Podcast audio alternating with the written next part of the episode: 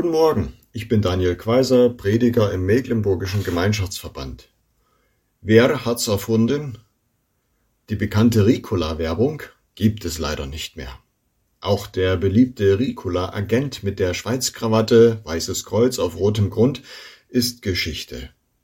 Der Agent reist um die Welt und erinnerte die Bewohner verschiedener Länder hartnäckig daran, dass die Schweizer das Kräuterbonbon erfunden haben genau genommen eben Ricola. Dieser Hinweis auf den Erfinder mit erhobenem Zeigefinger ist nett, aber nicht unbedingt notwendig. Ricola schmeckt ja auch so. Wo kommt eigentlich die Barmherzigkeit her? Wer hat sie erfunden? Die Christen? Die Buddhisten? Die Humanisten?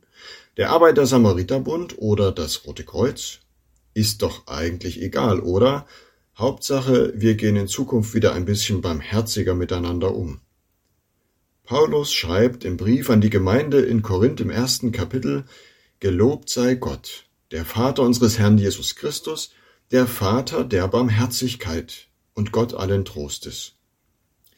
In einer neueren Übersetzung fand ich Ursprung der Barmherzigkeit. Und nun verstand ich, was mit Vater der Barmherzigkeit gemeint war.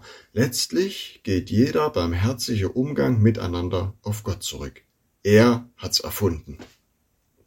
Ein Mensch hat alles vermasselt, aber er bekommt eine zweite Chance und eine dritte.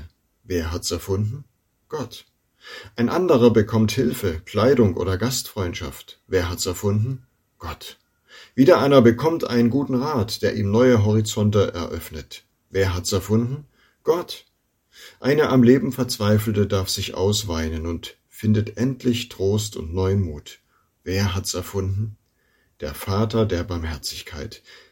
Genau genommen steht Barmherzigkeit in der Mehrzahl im Urtext, denn so unterschiedliche Nöte es gibt, so unterschiedlich muss die Hilfe sein. Doch warum betont Paulus das so mit dem Ursprung? Nun, wenn's hart auf hart kommt, dann will ich das Original. Dann will ich keinen billigen Abklatsch, der nicht hält, was er verspricht. Hart auf hart ging es bei den Korinthern damals zu. In der Gemeinde gingen sie unbarmherzig miteinander um, also hartherzig. Unbarmherzig pochte man auf Barmherzigkeit bei den anderen, sah aber bei sich selbst keinen Veränderungsbedarf. Paulus fand das zum Heulen. Darum schrieb er sogar einen Brief an die Gemeinde, der Tränenbrief genannt wird. Unbarmherzigkeit erfuhren die Korinther auch von außen durch ihr Umfeld. Es gab Unverständnis und Einschüchterungsversuche, und einige Christen waren auch schon unschuldig ins Gefängnis gesteckt worden. Was konnte da helfen? Trostpflaster waren dazu schwach, und ein bisschen Mitleid klang vielleicht eher wie Spott in den Ohren der Betroffenen. Darum richtet Paulus den Blick der Korinther auf den Ursprung der Barmherzigkeit. Ich erinnere euch an das kraftvolle Original. Im tiefsten Leid hab ich selbst erlebt. Gott ist da. Denn ich wusste, Gott in Jesus ist ins Dunkel gegangen. Seitdem gibt es kein Dunkel mehr, wo er nicht ist. Und in meinem Gefängnis, da habe ich Gottes Trost erfahren, denn ich wusste, Gott in Jesus hat die Mauer des Todes aufgebrochen. Seitdem reißt er immer wieder Mauern ein. Licht, Leben, Liebe, das alles wird möglich durch Gottes Barmherzigkeit.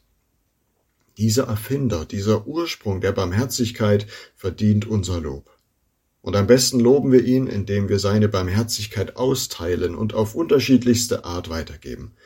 Agent der Barmherzigkeit Gottes sein, das ist die beste Werbung für Gott.